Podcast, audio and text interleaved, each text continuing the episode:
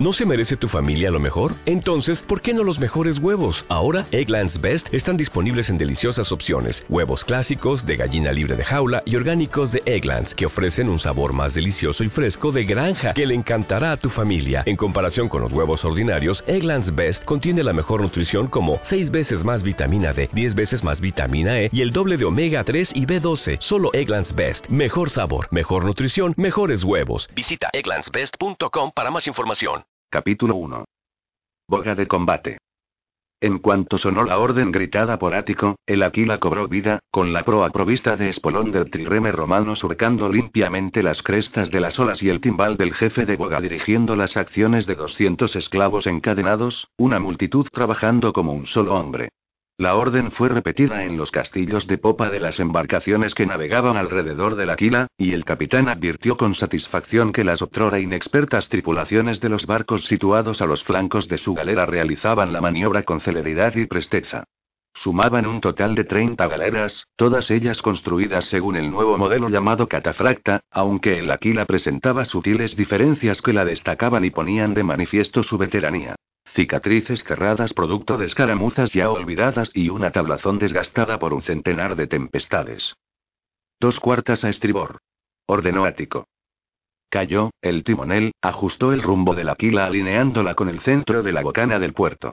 La ciudad portuaria de Termal, bajo dominio cartaginés, disfrutaba de una privilegiada situación tras las envolventes lenguas de tierra que protegían las aguas interiores y sus muelles albergaban una flota de galeras enemigas y barcos mercantes cuyo número era imposible de determinar. Ático se desplazó hasta el coronamiento del Alcázar, inclinándose sobre la regala para mirar más allá del Cordus, la rampa de abordaje que entonces dominaba la cubierta en la proa del Aquila.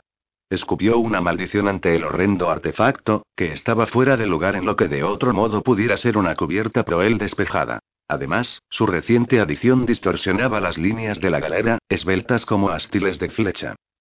Tope, infiel. Gritó Ático, mientras sus ojos verdes se desplazaban hacia lo alto, hasta el puesto de observación donde, alzada en precario equilibrio a pocos más de 15 metros de altura, se encontraron con la figura de Corino. El miembro más joven de la tripulación era paisano suyo, un griego de la ciudad de Locri. Su agudeza visual rivalizaba con la de un halcón, e hizo una pausa antes de responder para confirmar su estimación. No más de diez galeras. Un quinquerreme. Apenas veinte barcos mercantes. Ático asintió volviéndose en busca de Lucio, su segundo de a bordo. La familiar figura del hombre cruzaba el castillo de popa dando grandes zancadas, al tiempo que sus ojos inquietos no perdían detalle de lo que sucedía en la cubierta de la quila, tomando nota de cada acto de la tripulación mientras sus 45 años de edad descansaban con gracia sobre su sólida constitución. Eh, tú, Varo rugió sin detenerse, caza un codo en la escota de estribor. El tripulante en cuestión reaccionó de inmediato, y dos hombres más corrieron para ayudarlo mientras se le confería a la vela un grado más de tensión. Ático asintió hacia Lucio, que enseguida se puso al lado de su capitán. ¿Cómo ves la situación, Lucio? preguntó, confiando en la experiencia de su segundo, quien poseía unos conocimientos que parecían requerir el paso de muchas vidas. Es tal como se ha informado. Una escuadra. Actividad mínima, replicó Lucio, con el ceño fruncido y la expresión preocupada. Y. Lo animó Ático, percibiendo su inquietud. Capitán, ¿cuándo, en toda tu vida, has recibido un informe tan preciso? Ático asintió, tomando en consideración la opinión tácita de Lucio. Desde la victoria romana en Milán, hacía ya tres meses de ello, toda actividad enemiga en la costa septentrional de Sicilia se había disipado tanto en tierra como en mar, y los mercantes romanos navegaban cada semana desde Brolium hasta Roma sin encontrar trabas. Ático miró a babor y al raudo sol naciente situado una hora por encima del horizonte oriental. El astro brillaba blanquecino tras el velo de finas nubes, y la superficie del mar rompía la luz matinal en un millón de esquirlas, destellando una tras otra, obligando a Ático a apartar la mirada y a parpadear para tener una mejor visión. Miró a estribor, hacia un horizonte occidental. Igualmente vacío, con la línea de costa desplazándose a lo lejos hasta perderse tras la curva de una lejana lengua de tierra. Era como si los cartagineses no hubiesen hecho sino dejar el norte de Sicilia en manos de los romanos. ¿Y bien, capitán? Oyó a sus espaldas Ático. Tito Aurelio Barrón, tribuno y comandante en jefe de las 30 galeras de la flota ofensiva, atravesaba el castillo de popa en su dirección, dejando a un grupo de cuatro senadores tras él. Número de enemigos tal como se ha informado, tribuno contestó Ático, en un tono de voz que destilaba incertidumbre. Excelente. Replicó Barrón, uniendo las manos en una palmada, sin comprender el mensaje subyacente en tales palabras. Entonces, bien, prepara el barco para la batalla. A la orden, Tribuno saludó a Ático sin que su rostro traicionase ninguno de sus pensamientos privados. Tito Aurelio Barrón era un hombre joven, que no debía de haber cumplido aún los 20 años, pero su padre era magistrado y un senador importante, y entre los jefes de la flota se rumoreaba que el precio que había pagado por el nombramiento de su hijo fue el rescate de un rey. Ático solo podía maravillarse ante lo rápido que se había transformado la marina romana. No hacía ni seis meses que era un contingente provinciano compuesto por una docena de galeras, y los marinos e infantes de marina que servían en sus filas eran tratados con desdén por las arrogantes legiones de la República. Sin embargo, en ese momento la Classis Romanus, la armada romana, la componían más de 200 galeras, entre naves romanas y barcos apresados a los cartagineses, y la élite de la sociedad romana apreciaba los servicios prestados por el comandante en jefe de sus efectivos. Ático sospechaba que ese era también el motivo de que Barrón hubiese escogido el Aquila como su buque insignia, sin duda con la esperanza de emular el éxito de Cayo Duilio, cónsul del Senado romano, que navegó a bordo de esa misma embarcación en la memorable jornada de Milae. Ático se volvió a Lucio y repitió la orden del tribuno. En menos de un minuto se arrió la entena y se acerró la vela, asegurándola. La entena volvió a izarse hasta la mitad del mástil y se volteó 90 grados para sujetarla en paralelo al palo mayor. Las galeras que acompañaban al Aquila advirtieron enseguida la medida, señal inequívoca de batalla inminente, y la siguieron al punto murmurando la orden a lo largo de la línea. La flota de 30 galeras se concentró a medida que se acercaba la bocana del puerto, un movimiento inconsciente que afiló la delgada formación en punta de flecha. La maniobra congregó a las naves, debilitando la energía de su avance, atenuando la fuerza destructiva que estaba a punto de desencadenarse contra el desprevenido enemigo destacado en Termare. El rítmico golpear de 10.000 pisadas atestaba el suelo del valle, acompañado de esporádicos tintineos de metal contra metal al balancearse equipamientos y pertrechos con la repetitiva cadencia de marcha de 5.000 legionarios.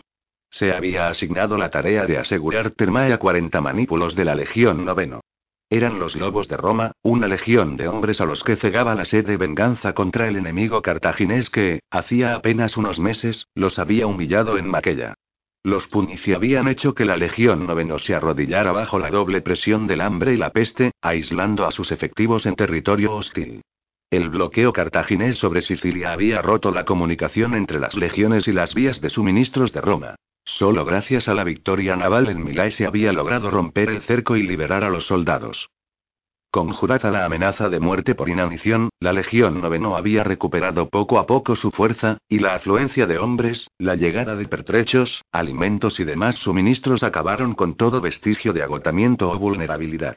No obstante, los legionarios habían mantenido las heridas abiertas, sin dejar de arrancarse las postillas para revelar la carne viva bajo ellas, sin permitir nunca que el dolor remitiese por completo, con el propósito de mantener fresca en la memoria la magnitud del precio que habían pagado y alimentar sus deseos de revancha.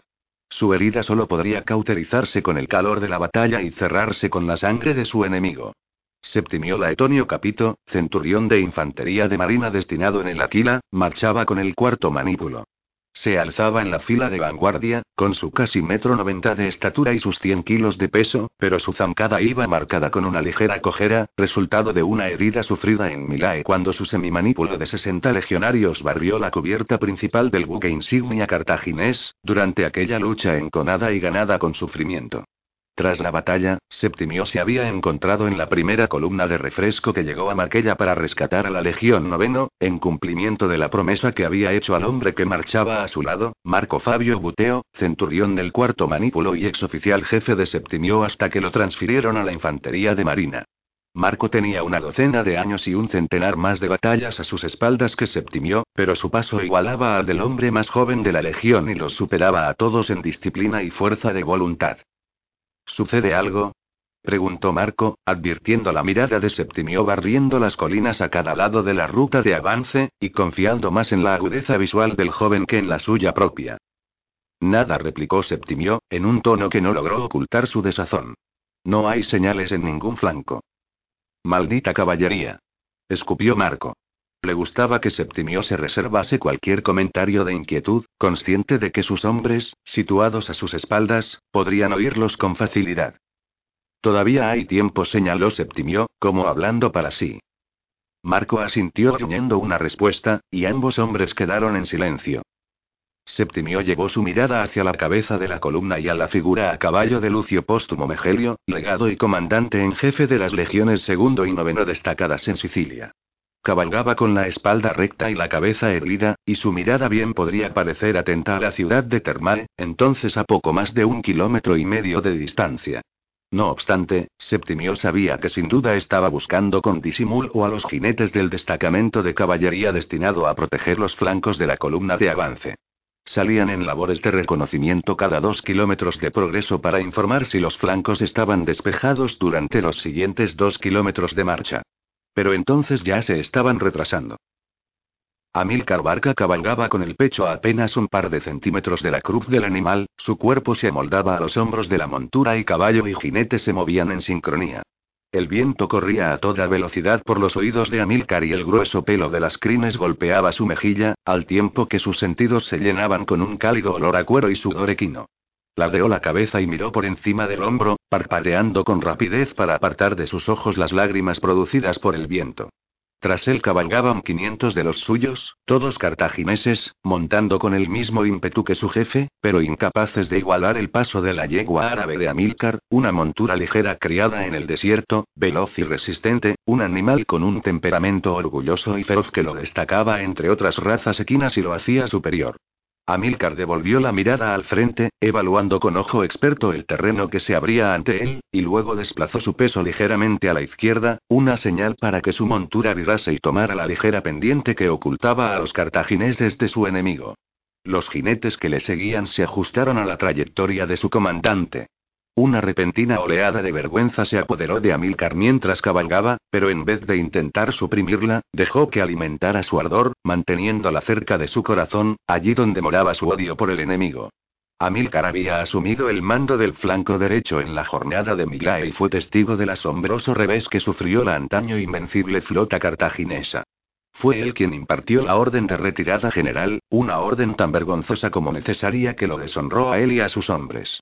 La ira que sintió entonces se atenuó en parte cuando crucificó a Aníbal Giscón, el insensato almirante de la flota, pero cobraba nuevos bríos ante la idea del enemigo romano situado inmediatamente detrás de su campo de visión.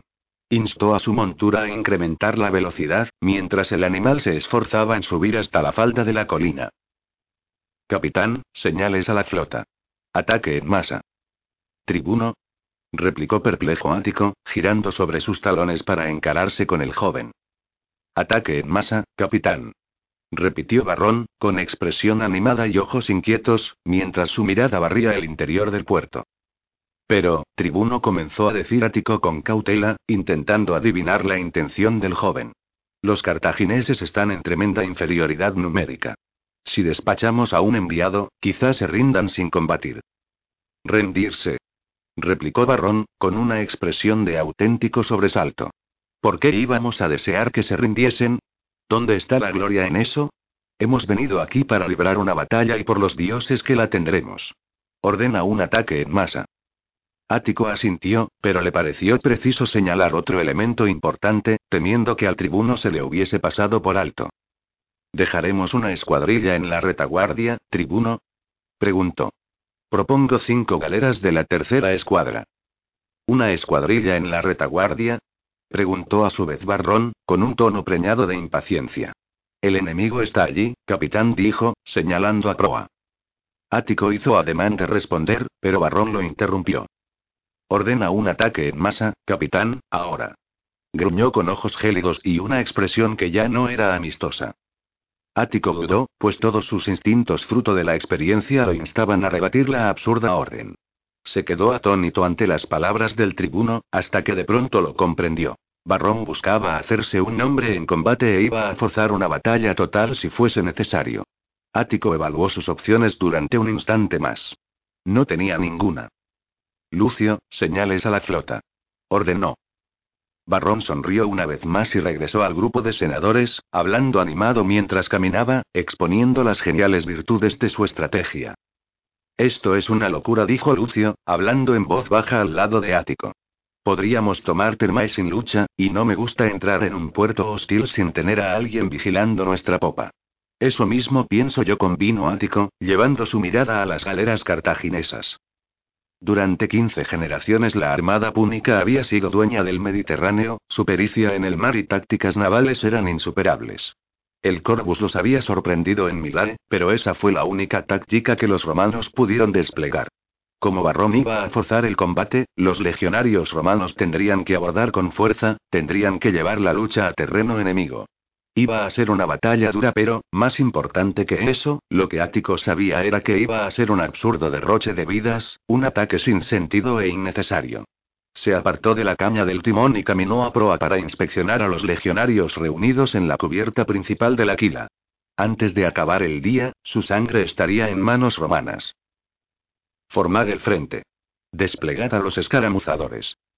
Marco comenzó a transmitir la orden impartida en el frente de la columna a su manípulo, una reacción inconsciente fruto de más de 15 años al mando. Los hombres se movieron con disciplinada decisión al maniobrar en formación de triplex acies, la orden de batalla triple desplegada con los astati, tropas pertrechadas con panoplias modestas, en la fila de vanguardia. Los príncipes, más experimentados y con armadura pesada, en la segunda, y los triarii, los viejos veteranos, en la tercera. Los vélites, de corazas livianas y evoluciones en batalla más independientes, rompieron la formación para actuar como escaramuzadores, con sus ligeras jabalinas en la mano mientras se alineaban en el terreno abierto frente a los legionarios desplegados en formación de combate.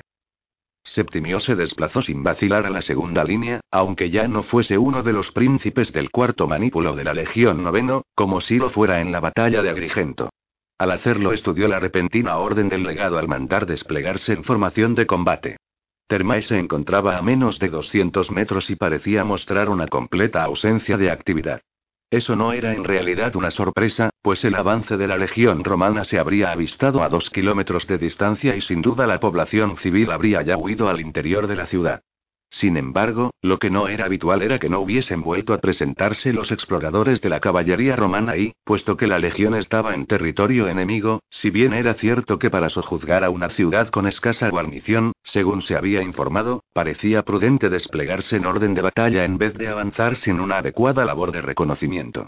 El legado Megelio es un hombre cauto, pensó Septimio. En menos de cinco minutos, los 40 manípulos de la Legión Noveno ya se habían desplegado en formación de combate y volvió a reinar el silencio mientras esperaban pacientes la orden de avance.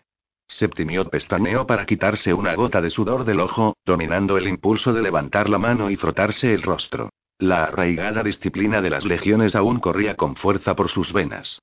Su mirada se movió de derecha a izquierda en dirección a los escaramuzadores que entonces estaban llegando a los aledaños de la ciudad, donde los postigos cerrados de los bajos edificios encalados no revelaban nada a los soldados en orden de avance. Observó cómo uno de los vélites daba un rodeo para mantenerse alejado de un perro encadenado, el agudo ladrido del chucho rompió el silencio antes de que un gañido de dolor cortase el ruido en seco. En el centro de su campo de visión, el camino de entrada a la ciudad estaba ocupado por el destacamento de Bélites, con su oficial jefe impartiendo órdenes mediante gestos y todos se preparaban para entrar en la ciudad. Septimio bajó la mirada, haciendo caso omiso de la orden tácita de vista al frente, en cuanto sintió una leve vibración bajo sus pies. Su mente registró y procesó la sensación en menos de lo que dura un latido, haciendo explotar en él un recuerdo y la correspondiente sensación de peligro. Como para confirmar su temor, un ruido constante comenzó a enseñorearse del ambiente a su alrededor, un ruido semejante a un trueno lejano para los novatos pero inequívoco para un veterano. Su boca comenzó a verbalizar la voz de alarma, pero una docena de hombres destacados en las filas de retaguardia se había adelantado a él, y sus voces se solapaban formando una confusa algarabía, aunque, de todos modos, la advertencia era inconfundible. Caballería enemiga a retaguardia.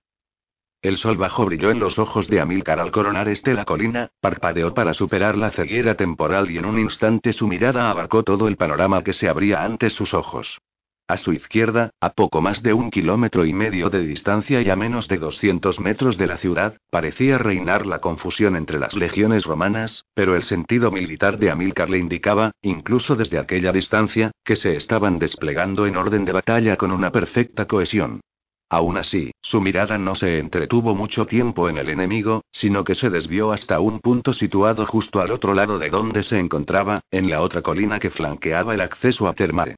Ya se encontraba a media ladera, bajando con todos sus hombres avanzando a sus espaldas, antes de localizar al segundo frente de ataque, la segunda unidad compuesta por 500 soldados de caballería que se uniría a la suya en el seno del valle.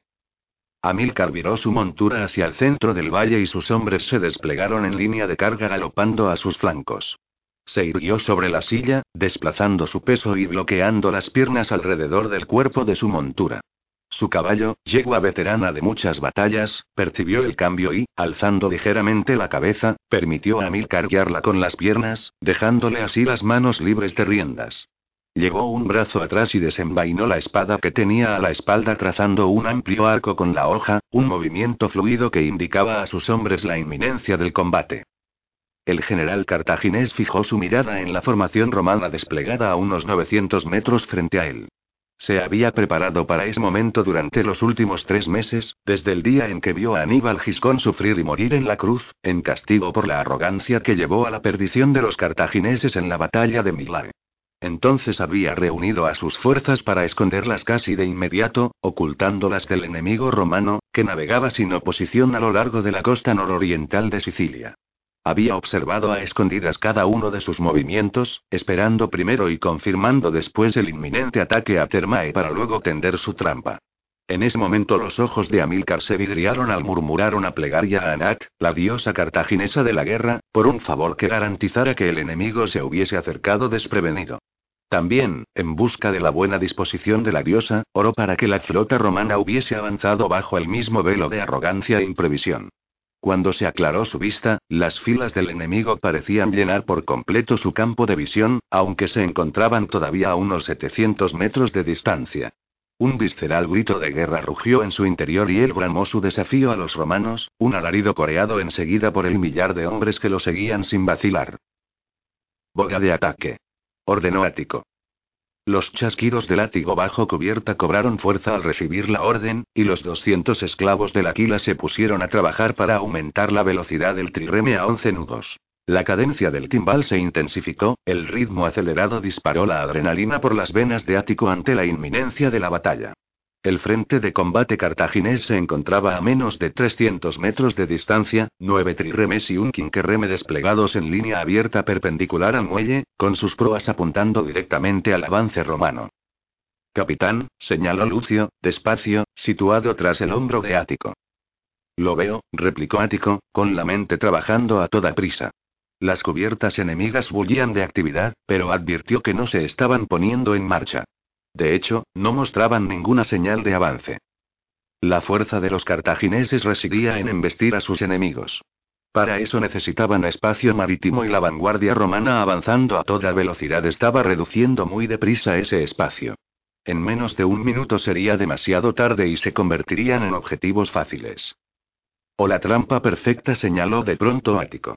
Giró sobre sus talones para mirar por encima del coronamiento en dirección a los cabos que revestían el puerto y a toda la flota de galeras romanas encerrada entre ellos. Poseidón nos proteja. Susurró. Atalaya. Gritó Ático. Comprueba aproximaciones más allá de la bocana. Corino se volvió de inmediato, dándole la espalda a la inminente batalla, y oteó por encima de las bajas lenguas de tierra. Ático, más de 15 metros por debajo, pudo ver con claridad la repentina expresión de alarma plasmada en el rostro del vigía y el temor llenó sus entrañas. Naves enemigas aproximándose desde el este. Vociferó Corrino, señalando la bocana del puerto y la carga de las galeras cartaginesas arribando a boga de combate. Ático ya corría hacia la cubierta principal, mientras Corino aún daba la voz de alarma. El capitán buscaba a Lucio entre la muchedumbre de hombres reunidos en torno al palo mayor. Lo distinguió de inmediato, con su alta constitución de toro abriéndose paso a empujones entre los legionarios. Él también buscaba a su oficial jefe. Lucio. Sube a la jarcía. Quiero un recuento total de la formación, ordenó Ático, consciente de que el inexperto corino no era el adecuado para tan delicada tarea. Lucio asintió y salió disparado hacia la jarcía de labor. Agarró la cuerda con sus manos callosas y trepó con destreza, subiendo a pulso hasta el mastelero de Gavia. Truso. El centurión en funciones se presentó al lado de Ático de inmediato. Haz que tus hombres formen en la cubierta de proa, detrás del Corbus. Una vez tengas bajo control la cubierta principal del enemigo, quiero que le prendas fuego y te retires. Nada de entretenerse bajo cubierta.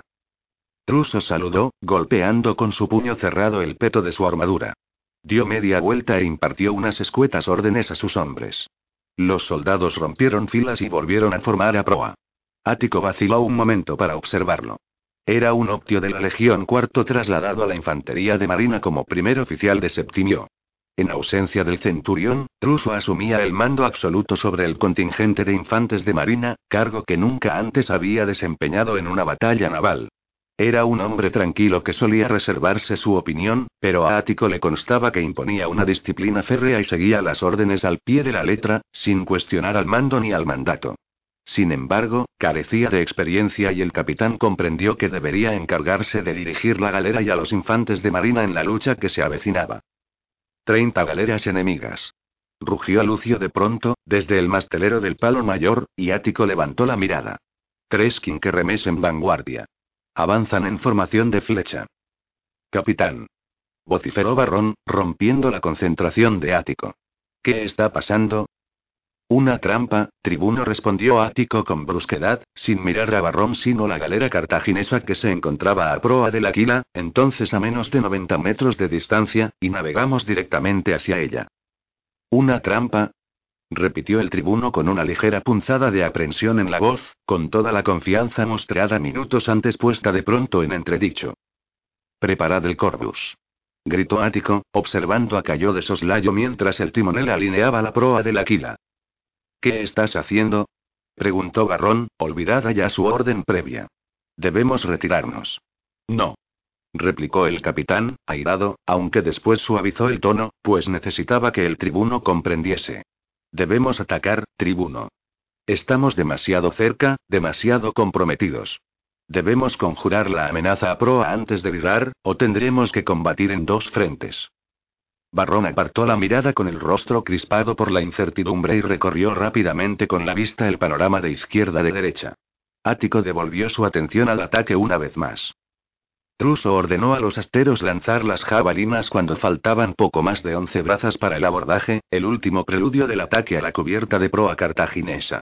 El Aquila se estremeció cuando la galera de 70 toneladas tocó el rígido casco de la nave púnica. De inmediato se soltó el Cordus, con sus casi 10 metros de longitud cayendo como una maza sobre la cubierta enemiga y sus tres púas de 90 centímetros situadas bajo la pasarela estrellándose sobre la seca tablazón de pino de la proa enemiga, uniendo así a las dos galeras en un abrazo mortal. Solo entonces los legionarios rugieron y sus gritos sedientos de sangre hinchieron sus corazones de ira y valor. En cuestión de segundos, Truso llevó al otro lado a la totalidad de sus 60 hombres y se estableció una línea de combate en la proa de la galera cartaginesa. Los escudos de los legionarios, escutún de poco más de un metro de altura, crearon una barrera impenetrable contra la cual los púnicos no podían resistir. Los romanos iniciaron un avance lento e inexorable, sus espadas encontraban los huecos entre los escudos, cada estocada buscaba y hallaba la carne del enemigo mientras caía un hombre tras otro bajo el hierro romano. El fragor de la batalla corrió nítido a lo largo de la crujía del Aquila hasta alcanzar la cubierta de popa, gritos de ira y dolor mezclados con el choque de las armas.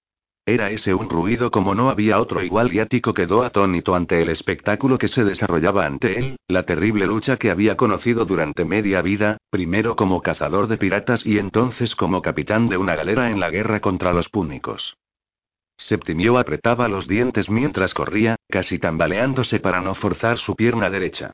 El sonido de las órdenes de los oficiales llenaba el aire a su alrededor, sus voces se elevaban por encima del estruendo de cinco mil hombres corriendo hacia los edificios exteriores de Termare. Sus órdenes ponían coto al pánico que corría bajo la superficie de cada uno de los infantes romanos ante la idea de quedar atrapado en campo abierto frente a la caballería enemiga.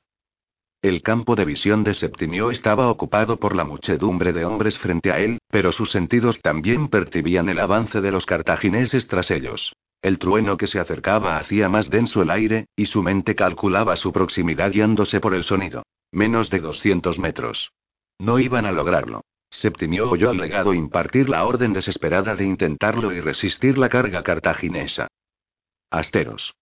Preparados para formar en líneas. Septimio corrió entre las filas de los soldados bisoños, todos ellos alzando su pila, sus jabalinas, por encima de las cabezas de los legionarios en orden de retirada. La decisión de desplegarlos era una jugada desesperada destinada a dar tiempo a la legión de ponerse a salvo. Los soldados se amontonaron en los huecos existentes entre los edificios y en la calle principal de la ciudad. El centurión se apartó del gentío y se dirigió a una isleta de paz abierta junto a la desnuda pared encalada de una casa.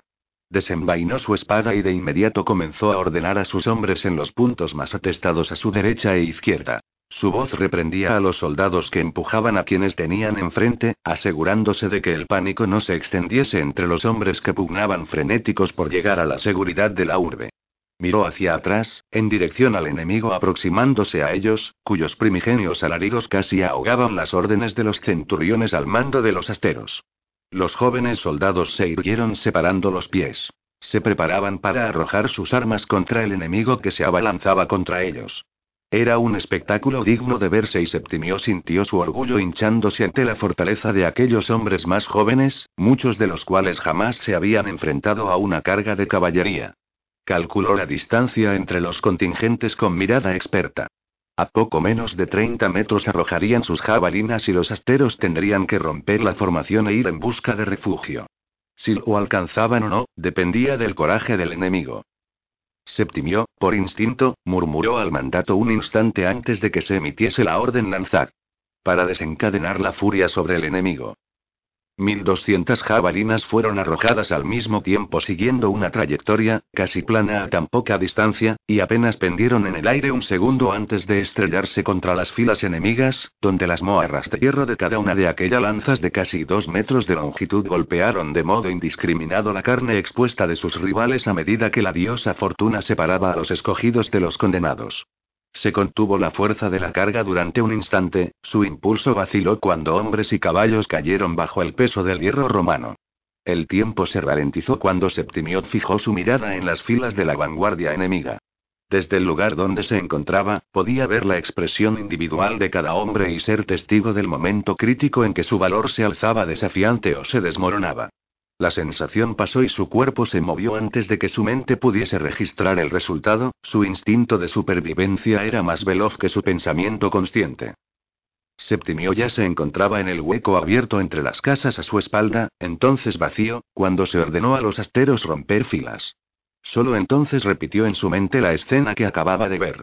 Los cartagineses no flaquearon en ningún momento.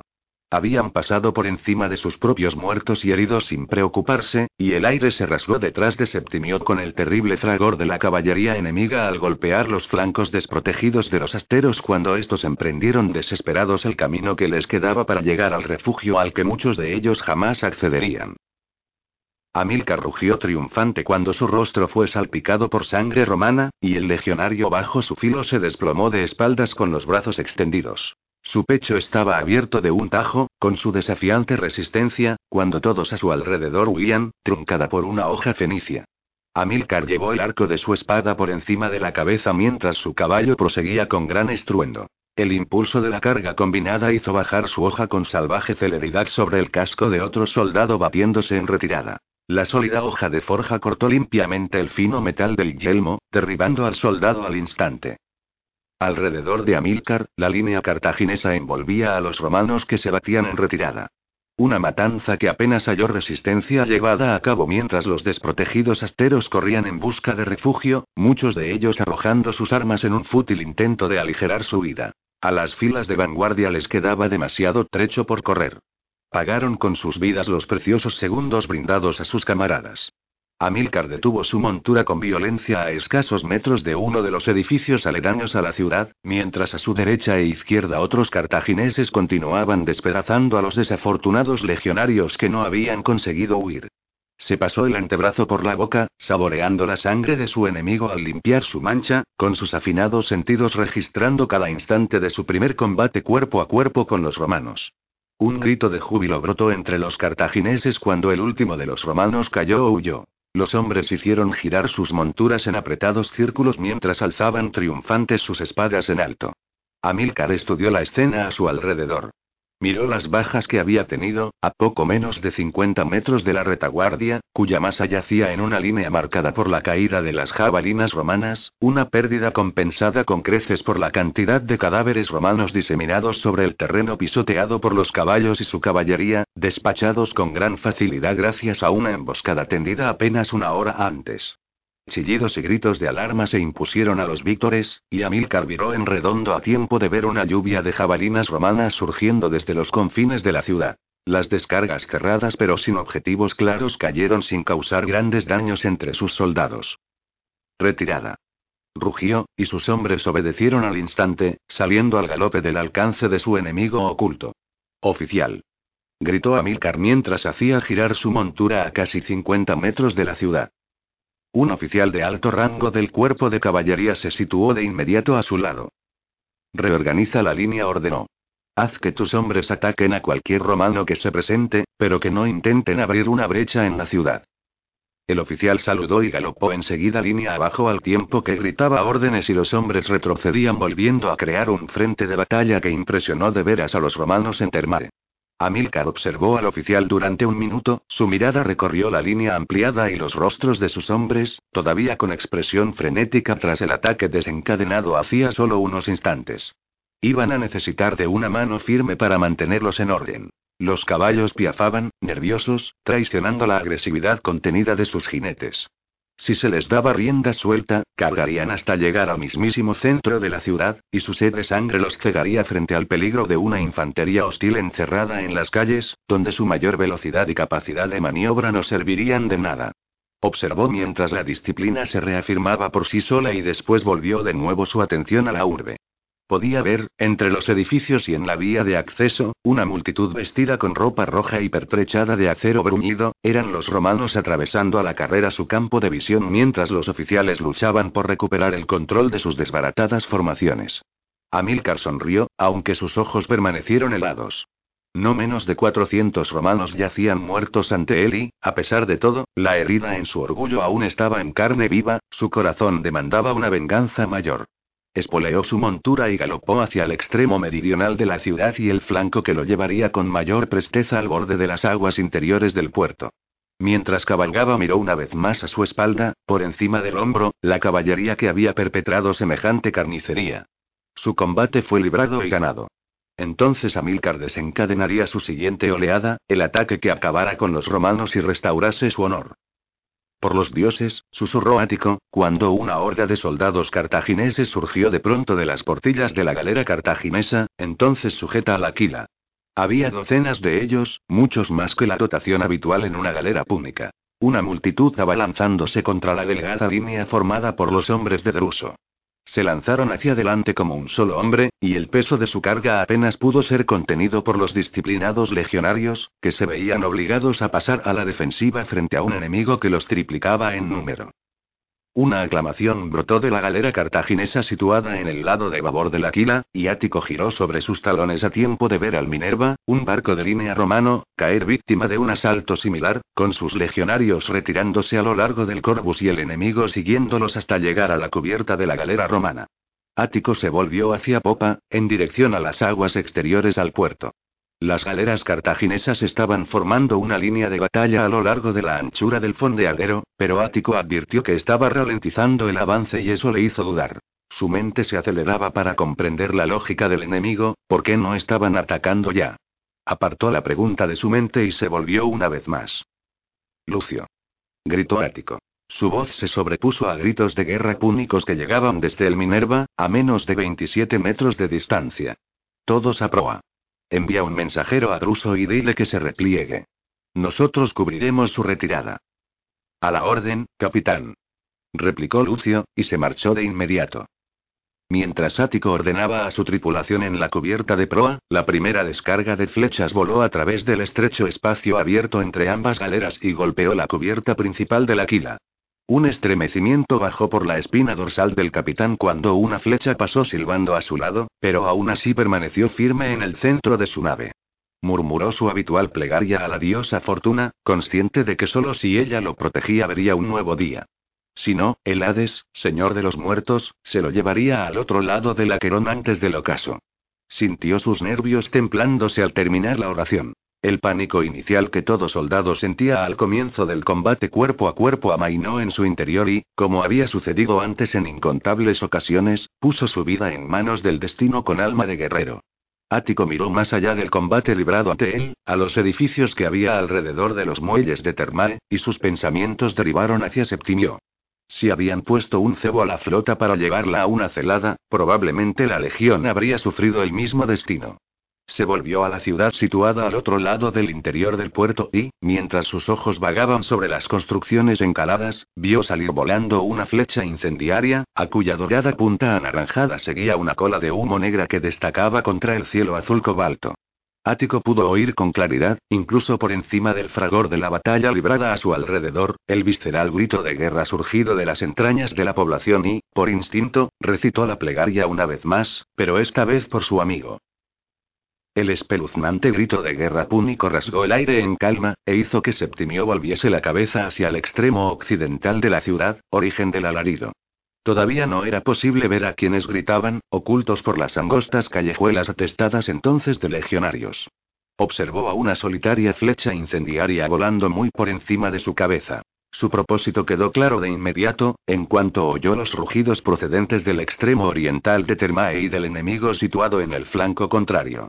Septimio se apresuró a formar a los hombres a su alrededor, aun cuando la voz del oficial se perdía entre la confusa discordia de órdenes impartidas por centuriones y Octio esforzándose por imponer orden al caos. La Legión Noveno había irrumpido desorganizada en Termal, sus ordenadas formaciones creadas en el campo abierto al borde de la urbe se destruyeron en cuanto sus hombres huyeron de la caballería cartaginesa.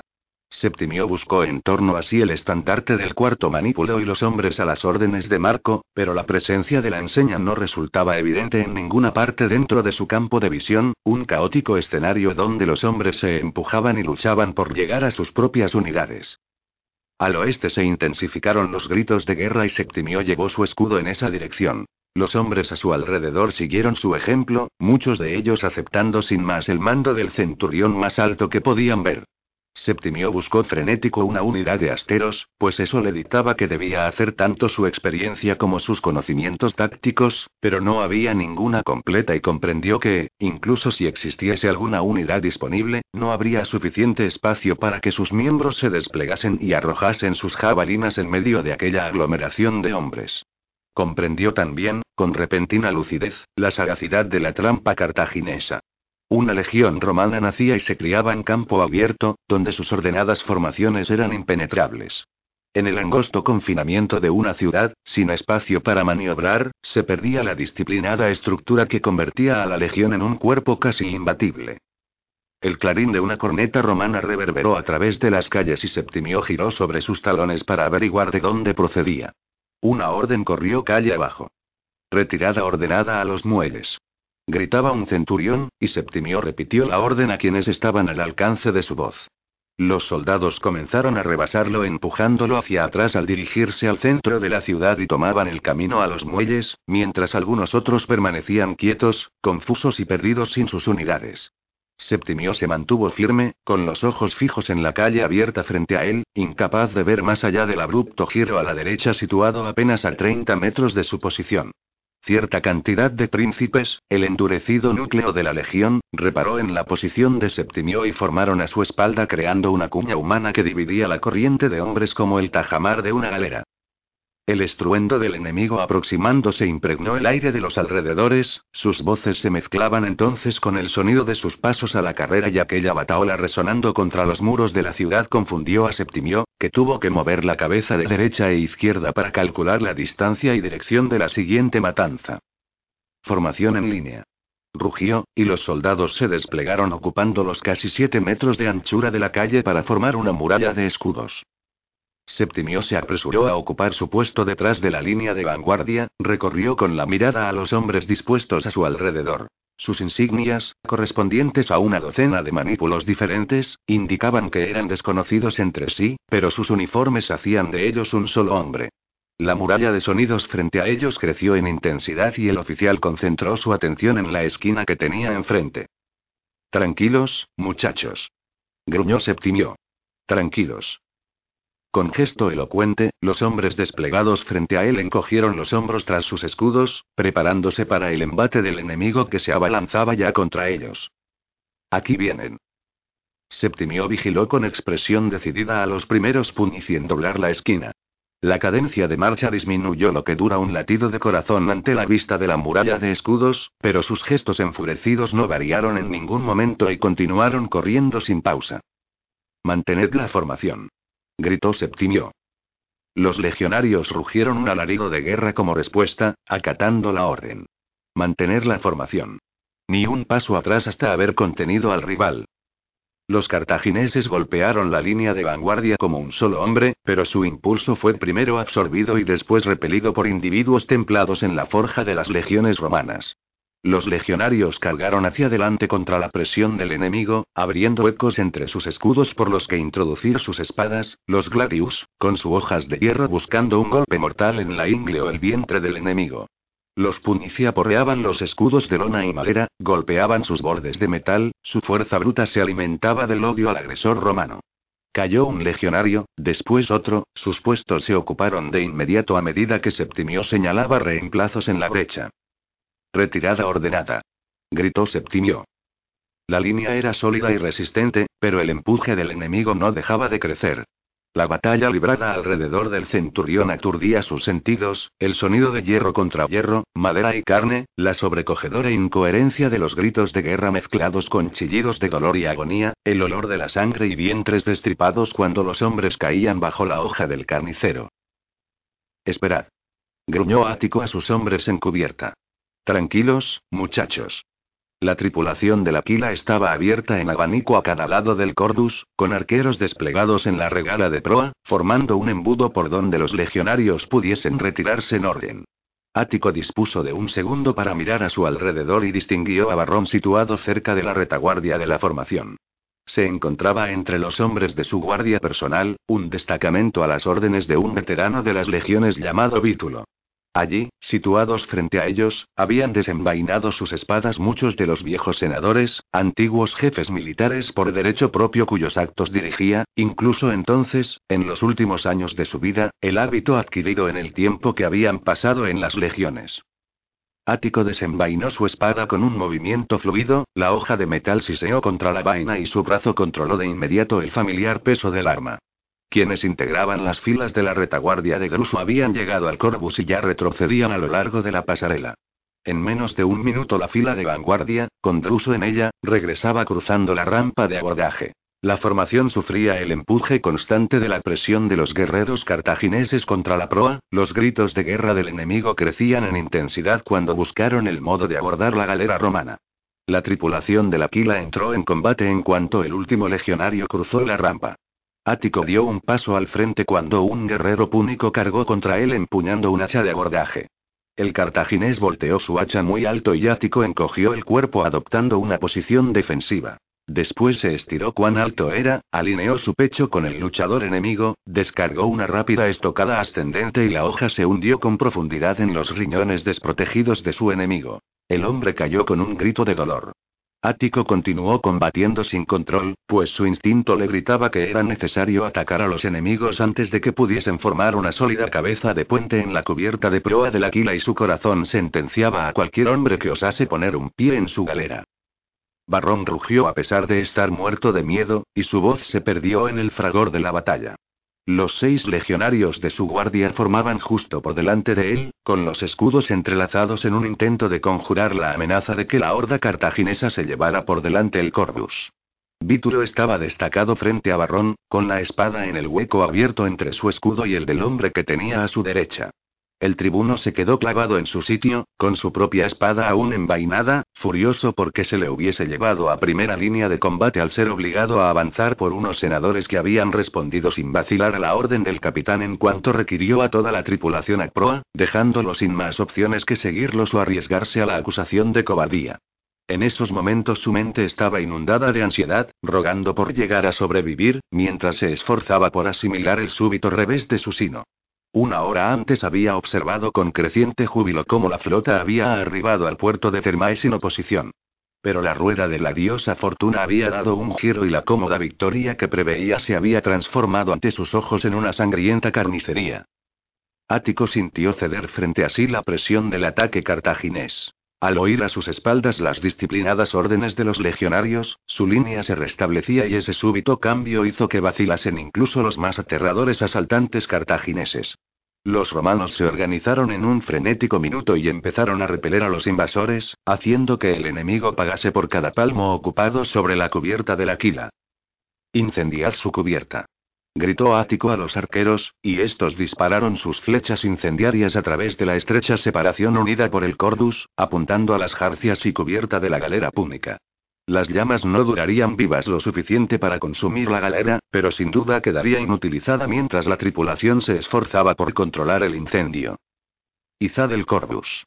Ciada toda rugió Ático, mientras el resto del trozo cartaginés, entonces en retirada, luchaba por abrirse paso a través de la rampa de abordaje. Muchos de sus componentes cayeron a las revueltas aguas entre las naves cuando la pasarela se sacudió con violencia. Los 200 remos del Aquila se hundieron en las tranquilas aguas del puerto, y cayó, con una increíble habilidad, hizo retroceder al Aquila para alejarla de la galera cartaginesa situada a proa. Galera enemiga en derrota de Ariete. Ático giró sobre sus talones al oír ese frenético grito, procedente del mastelero de Gavia, y sus entrañas se retorcían de miedo al ver una de las galeras cartaginesas lanzándose contra ellos a boga de ariete.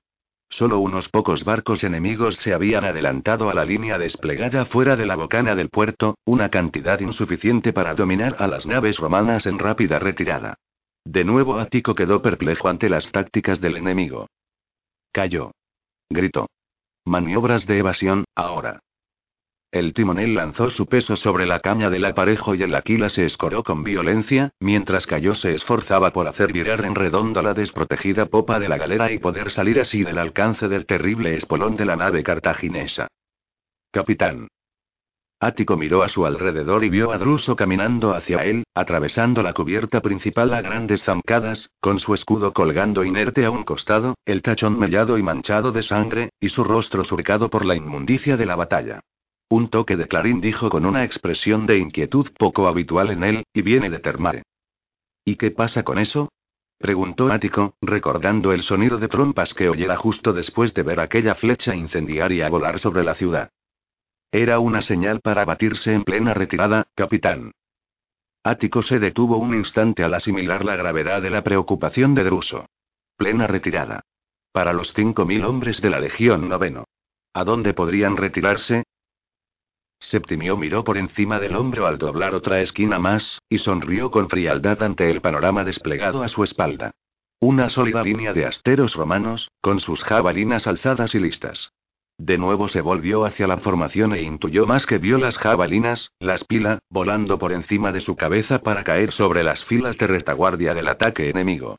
Los cartagineses vacilaron ante la inesperada matanza, refrenando su ferocidad al descubrir al final de la calle las apretadas filas de la reorganizada y reformada Legión Noveno.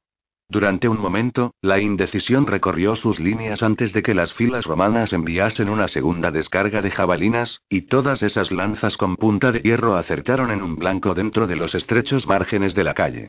Las filas posteriores de la formación cartaginesa huyeron para ponerse a cubierto en la calle anterior, y la vanguardia aún dudó un instante más antes de que el impulso de la retirada emprendida tras ellos hiciera que diesen media vuelta y echasen a correr. La línea romana se abrió para permitir replegarse a Septimio y sus hombres, y el centurión estudió los movimientos tras la línea. Muchos habían escapado después del asalto inicial, pero el oficial sabía que no duraría mucho el aplazamiento de las hostilidades. Los cartagineses atacarían y, aunque entonces el centurión estaba rodeado por cientos de soldados romanos, y no por unas docenas de ellos, las posibilidades en contra de los suyos aún eran abrumadoras. Una rociada de agua de mar salpicó el rostro de Septimio al doblar la esquina en la última calle camino a los muelles, el aire estaba espeso de humo y cargado con el inconfundible estruendo de una batalla naval. Abarcó el panorama completo del puerto con un solo barrido, su corazón se encogió ante lo que veía. Los muelles estaban abarrotados de soldados, con sus destacamentos aún mezclados unos con otros, pero entonces el oficial podía identificar algo parecido al orden entre la tropa, la sólida línea defensiva por la que acababa de atravesar era buena prueba de que la disciplina se había vuelto a imponer en la Legión Noveno. Septimio distinguió el estandarte del legado en el centro de la muchedumbre, el punto de encuentro de los jefes de la Legión, y se abrió paso hacia la reunión de oficiales. Divisó a Marco mientras iba acercándose, el entrecano centurión ladraba órdenes a un octio que, tras realizar un breve saludo, salió a la carrera. Marco. Gritó Septimio, y su llamada hizo que el hombre mayor girase sobre sus talones. Septimio, cacho rico, ¿por dónde has estado haraganeando? Preguntó con una expresión en el rostro que revelaba su alivio. Septimio sonrió y golpeó con el puño el peto del centurión. Nos entretuvo una muralla de cartagineses. Replicó. Marco asintió, pero su semblante se volvió grave. Estamos atrapados, Septimio, aislados por completo. El joven asintió. Ya se había dado cuenta de eso. ¿Cuál es el plan? preguntó.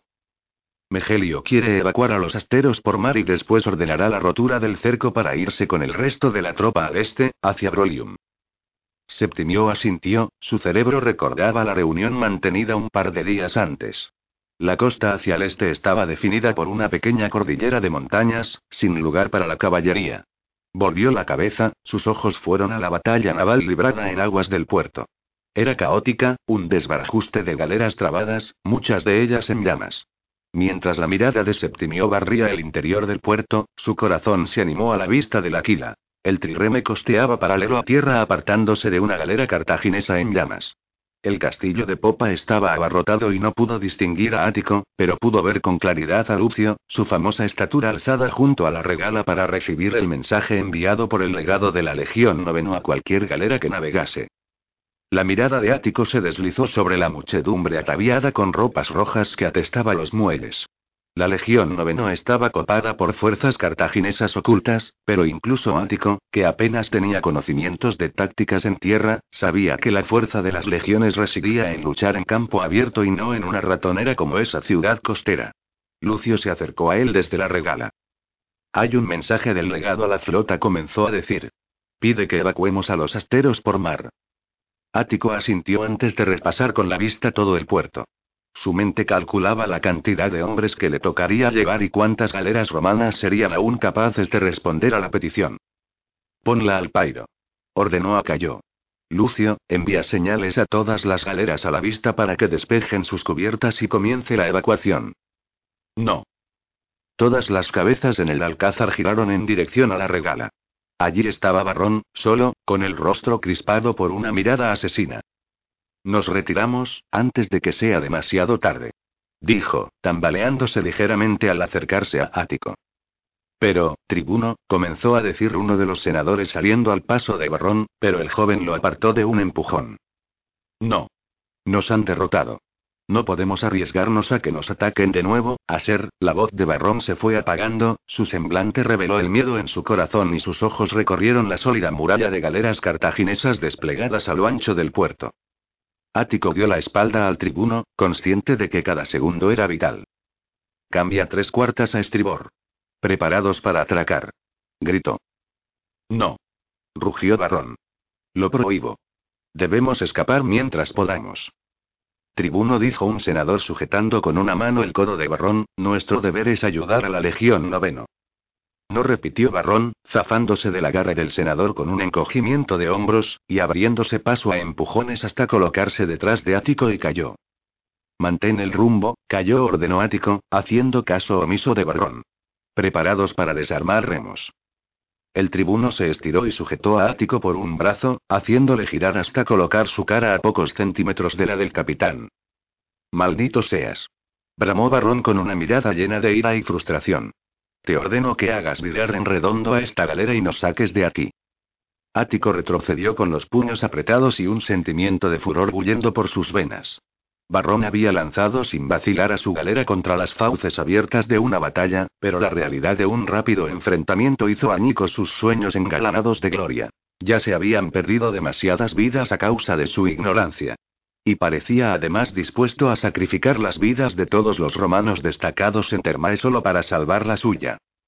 ¿Me has oído, capitán? gritó Barrón. Te ordeno. Las palabras de Barrón se interrumpieron cuando Ático le propinó una bofetada en la mejilla.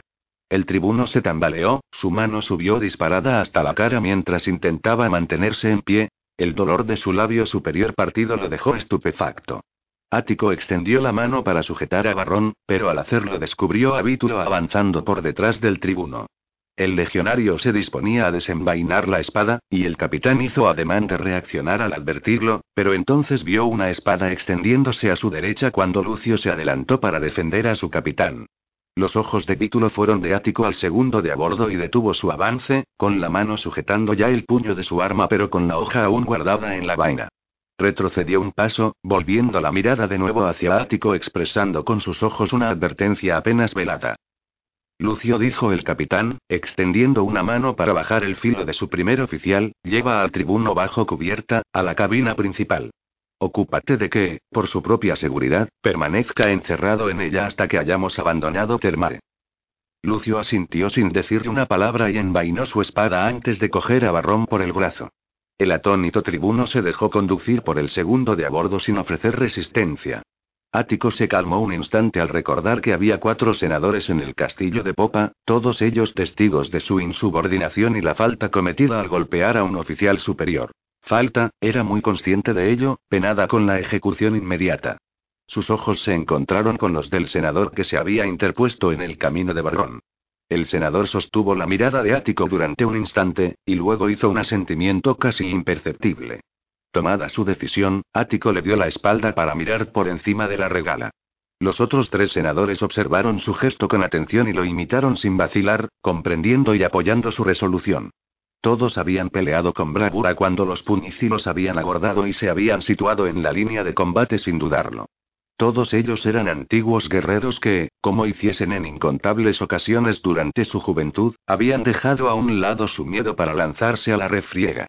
Sintieron vergüenza ajena por el comportamiento de Barrón, por el manifiesto temor que abochornaba a su rango, y por eso le volvían entonces la espalda. Ellos no habían sido testigos de nada. Ático suspiró en su interior por el indulto y, una vez más, concentró su atención en los muelles. Miró su mano y vio que estaba temblando, una combinación de ira y pura adrenalina producto del riesgo insensato que acababa de asumir. Pensó un instante en Barrón y en la turbación del joven al ser golpeado. Ático había visto eso mismo muchas veces antes, el impacto de la violencia física sobre quienes no estaban habituados a ella. Ese sentimiento no duraría mucho y, el capitán no albergaba dudas de ello, aunque los senadores negaran haber visto cómo lo golpeaban, Barrón no olvidaría la afrenta. Todos los príncipes y triarios a establecer una línea de defensa. Los asteros que se concentren formados en los muelles. En cuanto la orden fue repetida a lo largo de las filas de la Legión Noveno, Septimio comenzó a abrirse paso de regreso a la línea defensiva. Un brazo interrumpió su avance. ¿A dónde crees que vas? preguntó Marco. A la vanguardia replicó Septimio de modo instintivo, sin comprender el alcance de la pregunta. A la mierda es a dónde te vas a ir replicó Marco. Esta no es tu lucha. Pero, comenzó a decir Septimio, y Marco lo interrumpió de nuevo. Eres un centurión de infantería de marina, Septimio. Tu deber es para con tu galera y tus hombres. Septimio hizo un ademán para protestar, pero Marco no le hizo caso y gritó por encima del hombro. Signífero del cuarto manípulo. En cuestión de segundos, el portaestandarte del cuarto manípulo estuvo a su lado. Septimio comenzó a decir Marco, necesito que me hagas un favor. ¿Otro más? Sonrió el oficial, comprendiendo lo que iba a pedirle el centurión. Lleva a mis asteros del cuarto a bordo del Aquila y ocúpate de ponerlos a salvo. Septimio asintió asumiendo una responsabilidad ya conocida para él, la misma que tomara hacía más de dos años al servicio de la Legión Noveno. A la orden, Centurión contestó Septimio, saludando a su amigo y antiguo mentor. Marco golpeó el peto de la armadura de Septimio con el puño, dos veces y con expresión amistosa. Se volvió sin añadir palabra y se dirigió a grandes zancadas hacia la línea defensiva. Los hombres más veteranos de su manípulo ya se estaban concentrando alrededor del Octio. Septimio lo observó alejarse hasta que se perdió entre la aglomeración de soldados reunidos a lo largo de los muelles. Solo entonces relajó el gesto de su saludo. Septimio giró sobre sus talones para ver al signífero en posición de firmes. Los asteros del cuarto manípulo iban encontrando el camino hasta su estandarte a medida que las formaciones se organizaban a lo largo de los embarcaderos. Septimio advirtió que no quedaban más de 20 asteros, menos de la mitad del número original. Sus camaradas habían caído durante la carga inicial y el posterior combate en las calles. Hombres del cuarto manípulo, seguidme gritó Septimio, mientras avanzaba hacia el borde del agua con sus ojos barriendo el interior del puerto en busca del Aquila, cuando las galeras romanas empezaron a converger en los embarcaderos. Allí. Dijo Ático, señalando el estandarte del cuarto manípulo. ¿Lo ves, cayó? A la orden, mi capitán contestó el timonel, y ajustó el rumbo del Aquila. La galera enfiló el embarcadero frente al estandarte del antiguo manípulo de Septimio, donde Ático confiaba en encontrar a su amigo. Boga larga. Gritó el capitán, reduciendo la velocidad de la galera a solo dos nudos, mientras cayó situaba el casco perpendicular al embarcadero. Calad remos. Las palas de 200 remos se hundieron en el agua, creando una resistencia al avance que casi detuvo a la quila. Se dio la orden de alzar remos en cuanto el ariete tocó el amarradero con suavidad y se arrió el corbus. Otras seis galeras seguían sus movimientos a derecha e izquierda, con las espaldas protegidas por una línea de tres galeras romanas en constante vigilancia del resto de navíos cartagineses que entonces pululaban por el puerto. La confluencia de barcos romanos provistos de sus letales corvi los mantenía a raya, de momento. Ático bajó a la cubierta principal, sin que sus ojos abandonasen en ningún momento la cabeza del Cordus, intentando distinguir la conocida estampa de su amigo entre la muchedumbre de soldados agotados por la batalla. Lo descubrió casi de inmediato y se interpuso directamente en su camino. En cuanto se acercó, Septimio alzó una mano y el centurión sonrió al reconocerlo. Estrecharon sus manos al estilo de los legionarios, sujetándose por los antebrazos. El capitán le dio una palmada en los hombros sin que la sonrisa abandonase nunca su rostro. No había visto a su amigo desde la jornada de Milare. Bienvenido a casa, dijo Ático, mientras los legionarios los empujaban pasando alrededor de ellos y la cubierta principal iba quedando cada vez más abarrotada. Septimio asintió y su mirada reparó en cada detalle de la galera en la que había servido durante más de un año, y también en el cabeceo de la cubierta bajo sus pies, una sensación muy extraña después de tantos meses en tierra. Asintió. Me alegro de volver, contestó. La sonrisa desapareció de su rostro al mirar por encima del hombro de Ático en dirección a la matanza perpetrada en aguas del puerto. ¿Qué posibilidades tenemos? preguntó. Pues ya veremos, replicó Ático. ¿Cuál es el plan del legado? Pretende romper el cerco por el este con príncipes y triarios. Ático asintió. Miró por encima del hombro y contó las galeras romanas a la vista. Suficientes para llevar a los asteros, pero nada más. El destino del resto de la legión noveno quedaba al capricho de la diosa Fortuna. El Aquila no tardó en zarpar, con más de 80 legionarios procedentes de la legión noveno. Las demás galeras romanas, siguiendo una maniobra inconsciente, formaron a los flancos del Aquila al virar hacia el interior del puerto, volviendo a crear con sus proas una formación en flecha. Había cerca de 20 galeras en total, y cayó ajustó el rumbo del centro de la línea hacia las aguas exteriores al puerto, rumbo con el que se esperaba romper la formación enemiga y permitir la huida de la mayoría de galeras romanas. Ático advirtió a los flancos de la flota como las galeras cartaginesas fuera de la línea regresaban avanzando a boga de ataque con la esperanza de apresar alguna nave aislada en las alas de la formación. Se sujetó sin pensar al pasamanos de la regala y su agarre se tensó hasta blanquear sus nudillos. Su mente calculaba la velocidad y rumbo de cada galera, amiga y enemiga. No todas iban a conseguirlo. Amílcar frenó su caballo al llegar al borde del mar, y su mirada se paseó por el interior del puerto. Durante un breve instante su rostro adoptó una expresión de perplejidad. Después se transformó poco a poco en una de frustración y luego en una de ira desencajada. No había más de 40 galeras cartaginesas en el puerto, un número no muy superior al de las romanas. La batalla era casi un enfrentamiento equilibrado en vez del arrollador golpe planeado por el general cartaginés. ¿Dónde, en nombre de Anat, se encontraba el resto de la flota?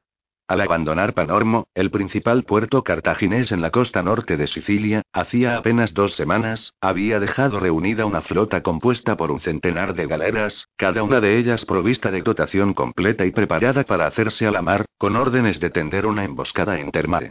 Solo veía una parte de esa escuadra, y lo peor de todo era que la mayor parte de ella seguía sus órdenes originales y permanecía formando una línea de combate para sellar el puerto sin llegar a lanzarse al ataque. Esa táctica se había ideado para una fuerza de 100 galeras, que sin duda obligaría a la armada romana atrapada a rendirse sin presentar batalla, pero con las flotas más equilibradas en número, para Amilcar era evidente que los romanos pretendían abrirse paso golpeando la línea. Sin embargo, el general cartaginés advirtió que algunos de los capitanes habían tenido la inteligencia y audacia suficientes para no seguir sus órdenes iniciales a la luz del evidente cambio en la situación táctica, pero se trataba de acciones individuales y descoordinadas, y sus esfuerzos resultaban insuficientes para causar la aplastante derrota que Amílcar deseaba infligir a los romanos.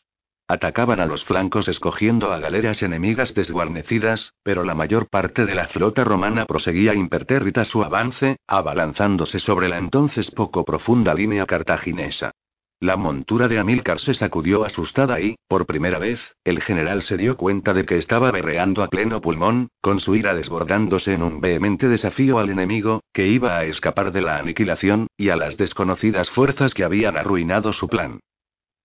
Sonó un crujido sobrecogedor cuando un espolón cartaginés, empujado por un casco de 80 toneladas, se estrelló contra la desprotegida tablazón de una galera romana integrada en los flancos de la formación en flecha, y el tremendo golpe fue acompañado por una demoníaca ovación de los punici.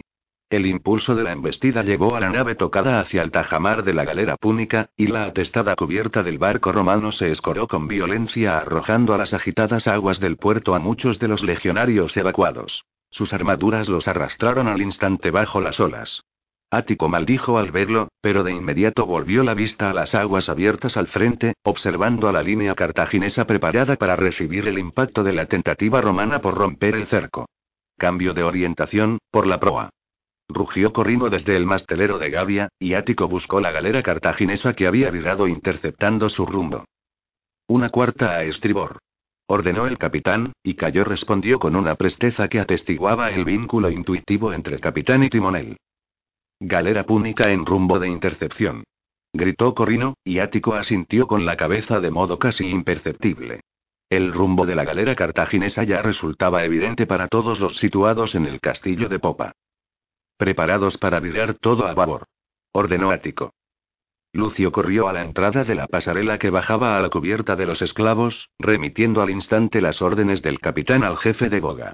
Después permaneció destacado en esa posición, volviendo la cabeza por encima del hombro para mirar a Ático con toda su atención concentrada entonces en el capitán.